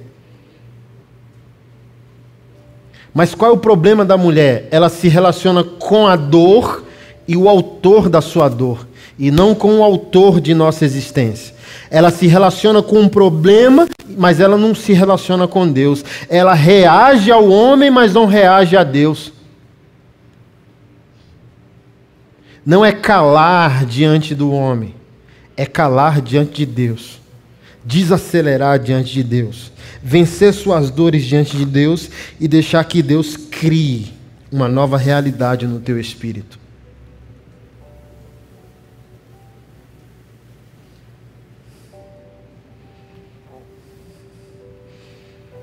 Ou você pode desistir desse homem em busca de mais um. Mas homem só vai mudar de cor e de tamanho, mas ele é homem em qualquer lugar. E se você quiser ter sucesso, você tem que voltar para a realidade desse texto. E para encerrar, você acha que o pior foi pedido a você, mas o pior foi pedido a nós.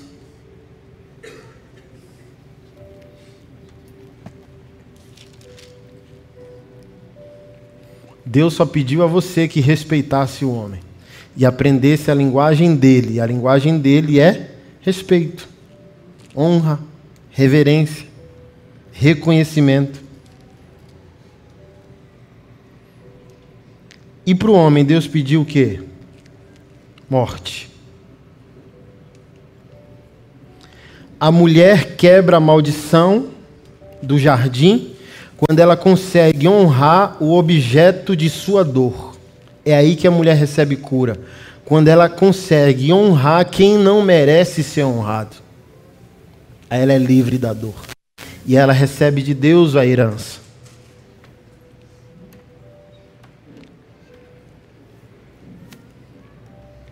E o homem, como ele consegue ser curado da maldição? Quando ele consegue amar sacrificialmente o objeto da sua omissão. Quando ele consegue cuidar com a própria vida da pessoa que ele evitou amar a vida inteira, que é a mulher. Ele acha a mulher linda, ele quer o corpo da mulher, o sexo da mulher. Ele se apaixona pela mulher, mas quando consegue capturá-la, usa e descarta. Então, eu fiz uma poesia e postei e dei uma dor de cabeça grande com as feministas. Adão está irado. Sabe por que o homem não quer amar a mulher? Porque Adão está irado. A mulher desonrou Deus, desonrou Adão Adão continua apaixonado por ela, mas não quer a responsabilidade de amá-la. Por isso que a cura vem com sacrifício. Homens, amem suas mulheres como Cristo amou a igreja e fugiu, se omitiu, se escondeu, morreu por ela. A cura está na no exercício da masculinidade heróica.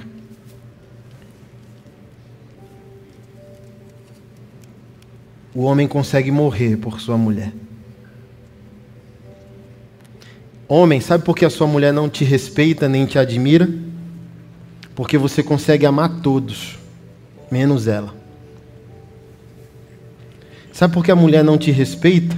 Porque você ama a sua mãe, mas não consegue amá-la. Você ama seus filhos, mas não consegue amá-los. A mulher só vai conseguir responder a você quando ela se sentir a pessoa mais importante da sua vida, e de fato é. Sua mãe virou parente depois do casamento. Eu quero encerrar mexendo com você. Sabe por que não deu certo? Porque seus filhos são mais importantes que sua esposa. E deixa eu dar uma boa notícia: seus pais vão morrer e os seus filhos vão embora. A única pessoa que Deus criou para ficar até o fim contigo é sua esposa. Então ela precisa se sentir a mais amada da sua vida. E toda mãe responsável em Jesus deveria entender e liberar o filho. Mãe, você já não é mais a pessoa mais importante da vida do seu filho. Solte ele, libere ele. Sabe por que a mãe ama demasiadamente o filho? Porque a própria mãe não foi amada pelo pai do seu filho como deveria. O, o seu marido amou a mãe dele mais do que te amou. E você ama o seu filho porque você não foi amada pelo seu marido como ele deveria te amar. Aí o ciclo não para. Homens amam mãe, mãe ama os filhos porque não são amadas pelo marido. Porque se o marido ama a mulher de uma maneira extravagante, a última coisa que a mulher quer é se intrometer na vida do filho. Os filhos casarem e diz: some, que eu vou acabar os meus dias com teu pai, viajando e gastando minha aposentadoria. Agora, se a bicha velha fica traumatizada, se metendo na vida do filho, é porque ela não tem coisa mais importante para fazer porque não tem um homem investindo e amando nela como deveria. Ou eu estou equivocado?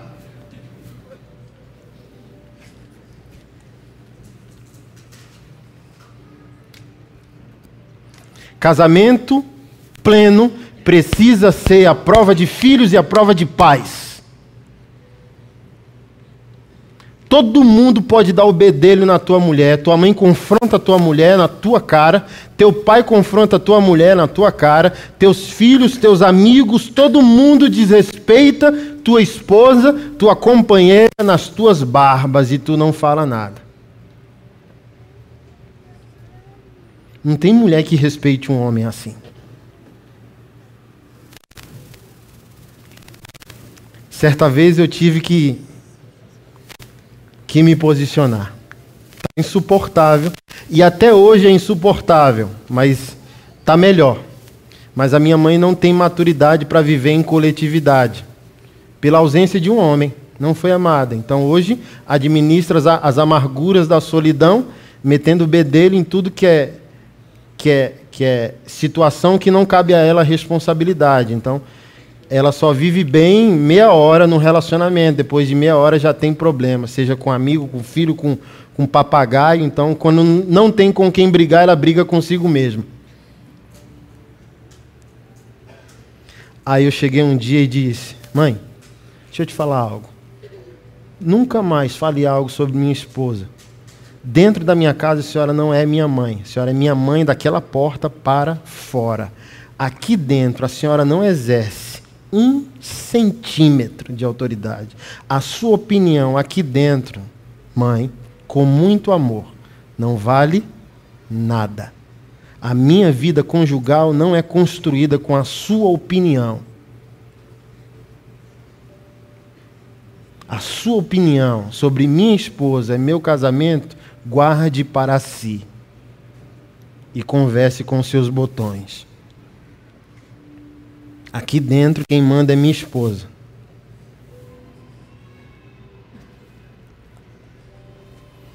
E nunca mais exerça autoridade nenhuma sobre os meus filhos, porque eu mandei o mais velho e ela cortou o cabelo.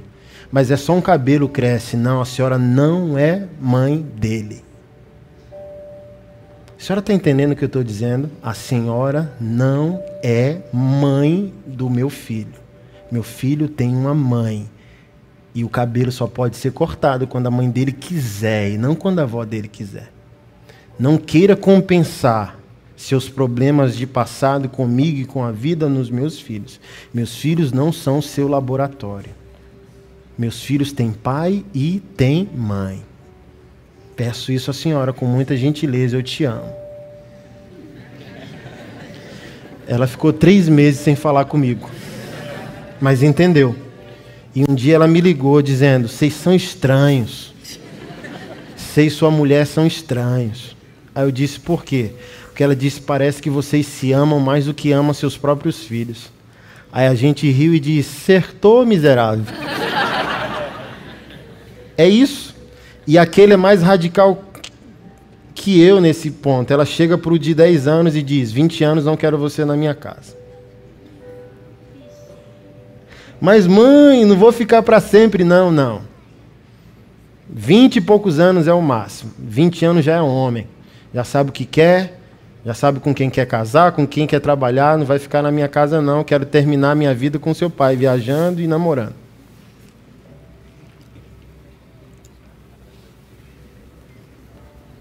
Então, infelizmente, a gente não está entendendo isso e a gente fica filho de mãe com trinta e poucos anos.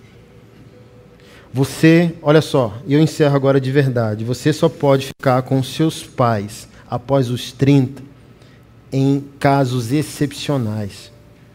Seus pais enfrentaram dificuldades de saúde, de locomoção, financeira e a sua presença é redentiva. Seus pais precisam da sua presença para proteger a vida deles. Mas você não pode viver com seus pais como fuga de sua responsabilidade. Isso prejudica a saúde social. Isso não é aprovado pelo seu Deus.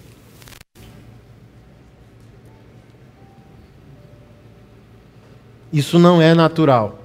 É socialmente aprovado hoje, mas não é natural nem espiritualmente. Porque, por exemplo, o cara que ficou depois dos 30 com a mãe, subjetivamente passa a tratar a mãe como esposa. A mãe tem que botar. Eu tenho exemplos na minha família, não vou falar porque está sendo gravado. A mamãe tem que botar a comida. E o cara analisa tanto as mulheres e ele não consegue ficar firme em nenhum relacionamento.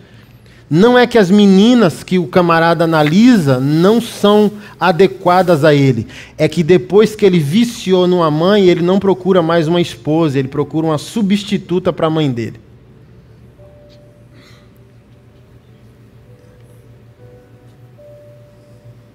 Então ele não quer uma esposa, ele quer uma babysitter.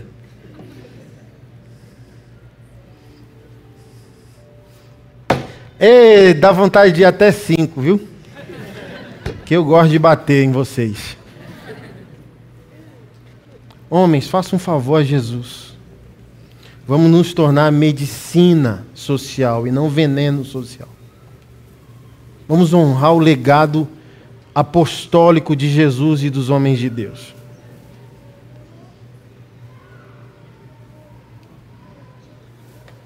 Vamos sair da letargia, da mornidão.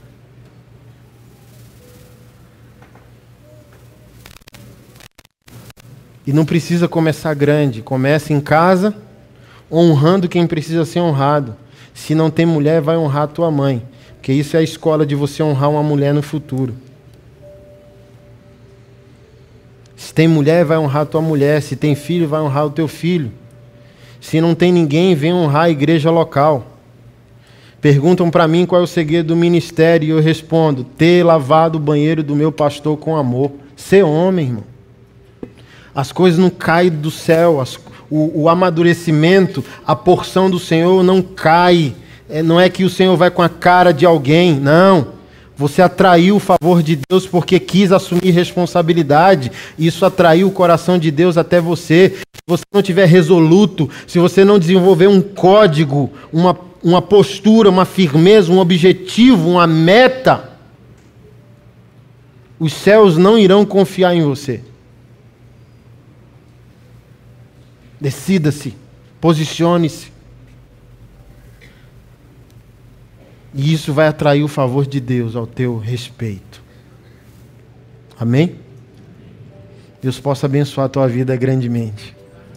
Fico feliz Não fique chateado, só mastigue. Deixe o Senhor soprar o vento no teu espírito, na tua consciência, mudar as tuas perspectivas. Falta homem. Eu brinco, olha como falta homem. A mulher da música no Brasil ano passado foi um homem. Um transexual. A mulher do esporte no ano passado foi um transexual. Tá tudo errado, macho.